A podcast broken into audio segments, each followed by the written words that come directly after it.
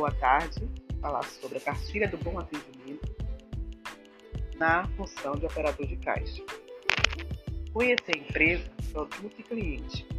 O operador de caixa deve ser instruído sobre a empresa, principais ofertas de dia, produtos oferecidos e a história da loja. Conhecer o público-alvo. Um bom operador de caixa deve conhecer muito bem o público-alvo da empresa. Conhecendo para quem o produto que a empresa vende está sendo destinado, isso ajuda para que este seja bem sucedido quando for oferecer novos produtos para seus clientes durante o atendimento no caixa.